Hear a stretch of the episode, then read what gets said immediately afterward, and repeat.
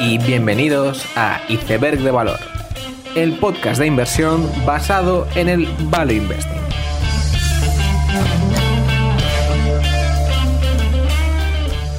Bienvenidos los seguidores de los hermanos Mendelssohn, bienvenidos a Iceberg de Valor. Durante estas dos semanas hemos continuado con la época de presentaciones de resultados para las empresas más importantes y con ello también han continuado las decepciones de aquellas empresas que pierden dinero en la actualidad. Uno de los casos más sonados de la semana ha sido el de Delivery Hero, el gigante de delivery de comida online que hace poco adquiría la española Globo y parece que, como si de un mal sueño se tratara, la fe de los inversores en este sector se ha desvanecido en unos meses. Los resultados trimestrales no eran malos para la compañía alemana, aunque la desaceleración secuencial de GMV era más que notable, lo cual ha sido aliviado levemente con una mayor conversión de ventas del mismo. Aún así, el dato que más decepcionaba era el guidance para el año que viene, con un crecimiento del 26%, incluso menor crecimiento del run rate si tenemos en cuenta que había habido un crecimiento secuencial a principio de este año. Perder dinero no es un problema cuando el crecimiento está, pero es bien distinto cuando el crecimiento para y las pérdidas continúan. Y de esta forma, después de llegar al éxtasis en el sector con la adquisición de Walt por DoorDash, todas las compañías del sector han visto sus cotizaciones caer a la mitad, debido a esta mezcla de desaceleración y aumento de competición en la mayoría de las geografías. La compañía también anunciaba que no optimizarán Globo para dar beneficios, sino que para seguir creciendo, no tanto en España, sino en países en vías de desarrollo, donde Globo es un jugador muy importante. Por lo tanto, parece que tenemos cambio de ciclo en el sector de delivery y lo que antes eran expansiones constantes a nuevas geografías, ahora se está convirtiendo en racionalizaciones de las operaciones, hacerse fuerte en los países core y mejorar las economías unitarias. Esta semana también presentaba resultados Temple Webster, la web de muebles australiana, también conocida como la Wayfair australiana y presentaba unos resultados muy buenos, no solo los semestrales, incluso ha dado la indicación de que las ventas entre el 1 de enero y el 6 de febrero de este año crecían un 26%, cifras que son muy buenas para lo que es una empresa de e-commerce de muebles que se está comparando con periodos muy difíciles. Además, hay varias nuevas iniciativas en Temple Webster detrás de este crecimiento. Originalmente la empresa se enfocaba a la venta de muebles al consumidor y los muebles mostrados en la web funcionaban con un modelo similar a Wayfair en un principio, con dropshipping y circulante negativo. Aún así, más allá de esta vertiente más tradicional, ahora un 7% de las ventas son ventas a empresas y un 4% de las ventas son para renovaciones, un mercado adyacente a los muebles. Cuando hablan de renovaciones se trata de cosas como grifos, cortinas y otros. Estas nuevas líneas son las que más crecen, aunque vamos a ver cómo progresan, ya que este tipo de producto muchas veces el consumidor lo compra a través del instalador del mismo, por lo que el solape del sector no es completo con el cliente habitual de Temple Webster. La que parece que no está teniendo problemas en el invierno del e-commerce ha sido Adyen, la procesadora de pagos europea que presentaba una aceleración en el volumen de pagos procesado con un más 72, creciendo ventas un 46 y EBITDA un 51. Tampoco tenía problemas L'Oreal, el gigante de la cosmética europea, que entre otros aumentaba ventas online un 29%. El mercado de los cosméticos sigue todavía un punto porcentual por debajo de 2029, pero aún así L'Oreal ya está un 11% por encima de sus ventas pre-COVID. Estados Unidos crecía un 22%, siendo el máximo contribuyente del crecimiento total, aunque la región con más crecimiento seguía siendo China, con un más 50% de ventas sobre 2019. Por otro lado, los problemas de cadena de suministro han continuado siendo un problema para muchas de las compañías que presentaban esta semana. No obstante, esto no ha sido un problema para Enphase, la compañía de inversores, baterías y software para la industria solar, que presentaba unos muy buenos resultados de final de año. No eran pocos los retos, ya que la industria de los componentes eléctricos se encuentra con muchas limitaciones y por otro lado incluso las propias materias primas de las baterías están en precios de máximos históricos, problemas que la compañía ha conseguido solventar con subidas de precios. Aún así, quizás la presentación más polémica de estas semanas ha sido la de Meta Platforms, la antigua Facebook. Se trataba de un trimestre donde se juntaban varios fenómenos negativos, principalmente las consecuencias de IDFA de Apple y el mal estado de las cadenas de suministro, haciendo que las empresas de e-commerce no quisiesen anunciarse mucho para atraer a la demanda incremental y estos fenómenos se juntaban con la separación de la inversión en el metaverso y la aceleración del mismo. Si ya esto era el cóctel perfecto, el acontecimiento más inesperado fue el hecho de que este trimestre marcaba el comienzo de una nueva transición, en este caso a los vídeos cortos, con la incertidumbre que esto lleva consigo. La conferencia de resultados estuvo marcada por constantes referencias a TikTok y la importancia de su amenaza. Ante esto, la acción reaccionó con una bajada del 25% y titulares en toda la prensa internacional. Por ahora, esta parece la tercera gran travesía por el desierto de Facebook como empresa cotizada, después de la transición al móvil y las stories. Y sobre esta situación, cada uno tiene su teoría de lo que realmente está ocurriendo en la empresa, desde la muerte de la red social hasta conspiraciones enrevesadas. Entonces, ¿qué es lo que sabemos? Sabemos que los efectos de IDFA se van a solucionar, pero que TikTok es una amenaza muy real y parte de las bajadas en usuarios diarios en Facebook pueden ser por ellos. También sabemos que es difícil que a día de hoy Zuckerberg tenga línea de visión para superar a TikTok, puede creerlo más o menos, pero probablemente no tiene línea de visión. Aún así, sorprende el elevado ritmo de recompras, las cuales, si siguen en unos trimestres, acabarían con la caja de la empresa. Y esto es una empresa donde apalancarse sería un error.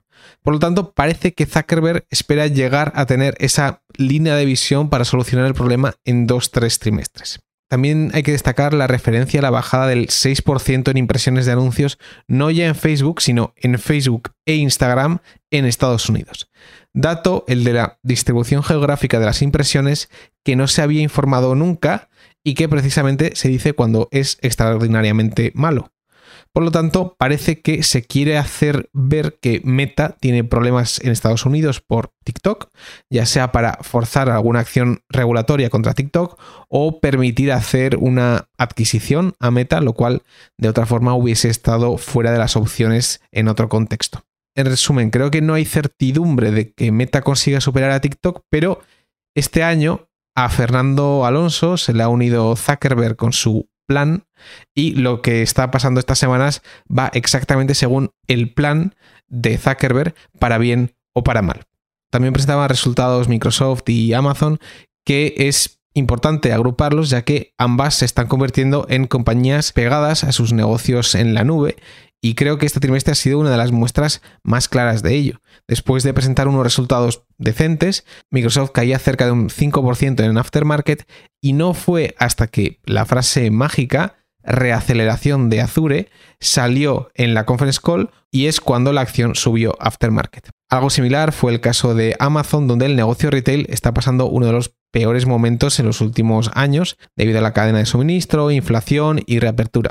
Y sin embargo, para la comunidad inversora estos datos empiezan a ser o bien asumidos o irrelevantes, ya que la reaceleración de AWS en el trimestre salvaba los papeles una vez más para superar expectativas. Hay que entender esto en el contexto de negocios de crecimiento como los de Azure y AWS, donde sobre el papel las tasas de crecimiento tienen que ir decayendo a medida que pasan los años. Y por lo tanto, estas reaceleraciones por algunos trimestres hacen ver que la longevidad de estos crecimientos es mayor de lo que se imaginaba. Y con esta idea pasamos al tema del episodio de esta semana llamado comunicación con inversores. Esta idea concretamente se me ocurrió cuando estaba revisando unas presentaciones de resultados de Wayfair y en este caso era interesante la mucha información que daba la compañía sobre los cambios que hacían en la web y la aplicación para optimizar el camino del consumidor, lo cual ayuda al inversor a entender por qué esa compañía en concreto es diferente a las demás. Eso normalmente nos suele dar cierta seguridad sobre el conocimiento que tenemos de una empresa. Es más, muchas veces nos hace incluso plantearnos qué haría yo para optimizar la web de Wayfair. E igualmente, muchas de las soluciones que da la compañía nos parecerán muy inteligentes y superarán cualquier cosa que se nos hubiese ocurrido. Esto hace que este tipo de compañía sea muy fácil de pitchear o de crear un relato sobre lo especial que es. Cogiendo otro ejemplo, si vamos a los resultados de Ocado de esta semana, encontramos un equipo directivo que da todo tipo de detalles sobre sus iniciativas para automatizar almacenes. Nos hablan de literalmente los 200 gramos que le han bajado a ciertos robots y lo mucho que eso ayuda a ser los más eficientes. Otra vez, datos muy concretos, muy particulares, que nos crean familiaridad y seguridad y que nos ayudarán a describir la empresa a un gestor de portfolio si tuviéramos que hacerlo. No obstante, la inversión no solo se trata del juego de invertir en sí, sino del metajuego, el juego del juego donde hay que plantearse si ciertos tipos de empresas tienen una forma de comunicarse que les va a hacer mucho más atractivas aparte de la comunidad inversora, ya que ese tipo de comunicación a los inversores lleva con mucha más facilidad a la construcción de relatos. Por el contrario, existe un tipo de empresa que tiene el perfil contrario. Y por aclarar, con esto no estoy hablando de la calidad de la empresa en sí, un ejemplo de este segundo perfil sería Danaher. Danaher es un conglomerado de empresas, un consolidador. Si vamos a su presentación, nos hablarán de sus valores, los llamados DBS, que son la innovación define el futuro, el mejor equipo gana, los clientes hablan, nosotros escuchamos. Como podemos ver, los valores de Danaher, una de las empresas que más rentabilidad ha generado en muchos años, son los valores más genéricos que uno se puede encontrar cuando hablan de su estrategia para hacer adquisiciones, hablan de que buscan nichos con crecimiento, barreras de entrada, visibilidad de ventas y altos retornos sobre el capital. ¿Cuántas compañías en el mundo podrían tener esa misma presentación y tener unas rentabilidades muchísimo peores que Danaher?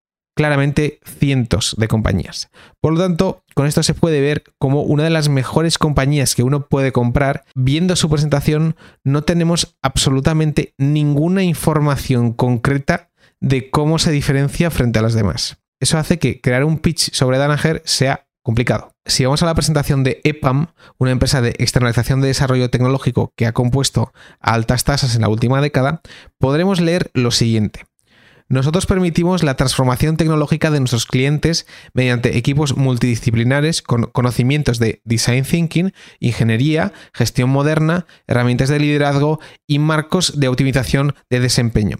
Somos orquestadores digitales y habilitamos transformación a escala. Quizás lo estoy haciendo yo demasiado flagrante, pero se puede ver que en estas frases no hay absolutamente ninguna información de cómo la empresa genera valor frente a otras. Podría pasarme 5 minutos leyendo la presentación de EPAM y obtendría igualmente 0.0 de información diferencial de la compañía. Es más, probablemente no me acabe enterando ni a lo que se dedica realmente. En empresas como Danaher o EPAM es difícil generar un relato diferencial y por eso son difíciles de pitchear, aunque en ambos casos han superado las rentabilidades del mercado de forma notable. Por lo tanto, tenemos estos dos grupos de empresas, las cuales se prestan a generar relatos y las que tienen una comunicación completamente genérica. Es verdad que muchas veces las primeras suelen ser empresas de cara al consumidor, mientras que las segundas son de empresa a empresa. En las primeras es fácil identificarse como cliente, mientras que en las segundas quizás no tanto. Aún así, creo que hay un tercer tipo de comunicación con inversores que es mucho menos habitual, pero que se trata en muchos casos de las empresas más especiales. Se trata de empresas con las comunicaciones más escuetas, donde apenas hay presentaciones, no hay guidance y donde parece que el inversor es irrelevante. A veces esto ocurre en compañías extraordinarias y precisamente esta política de comunicación creo que las hace todavía más especiales. Por ejemplo, si vemos un annual report de Games Workshop, no veremos ningún color más allá del blanco y negro, están escritos con una tipografía genérica y son escuetos. No hay presentación y no hay guidance. Constellation no tiene ninguna presentación, Constellation no te describe lo que hace. Heiko o Expel no te ponen una presentación trimestral, te ponen los resultados tal cual, no van a poner ni evitas ajustados, ni van a poner excusas, ni te van a decir más palabras de las debidas. Y tendrá que ser tu trabajo encontrar qué tienen de especial estas compañías. Por lo tanto, este grupo de empresas suele ser mi favorita porque queda claro que no hay ningún tipo de adorno, excusa y no hay ninguna frase más de la necesaria en empresas que, por otro lado, te podrían escribir libros de todo lo que les diferencia y cómo crean valor, pero que eligen hacer lo opuesto. Aún así hay que ser realistas de que las empresas de reciente creación es difícil que pertenezcan a este tercer tipo, ya que en muchos casos han tenido que pasar por múltiples rondas de financiación donde han tenido que pichear su idea, por lo que para cuando llegan a cotizar comunican de una forma que o bien explican detalladamente su producto o su comunicación a inversores es un conjunto de frases bien sonantes sin ningún contenido. Aún así, Con esto no quiero decir que determinadas empresas son mejores que otras. Hay magníficas y terribles inversiones en las tres categorías de empresas. Sin embargo, es importante fijarse en el metajuego de la inversión para ver qué política de comunicación va a atraer más parte de la comunidad inversora y cómo eso nos va a afectar a nosotros a la hora de opinar sobre estas compañías. Con esta idea termino el capítulo, espero que os haya gustado, dadle like y suscribíos, nos vemos en el siguiente episodio y seguid aprendiendo.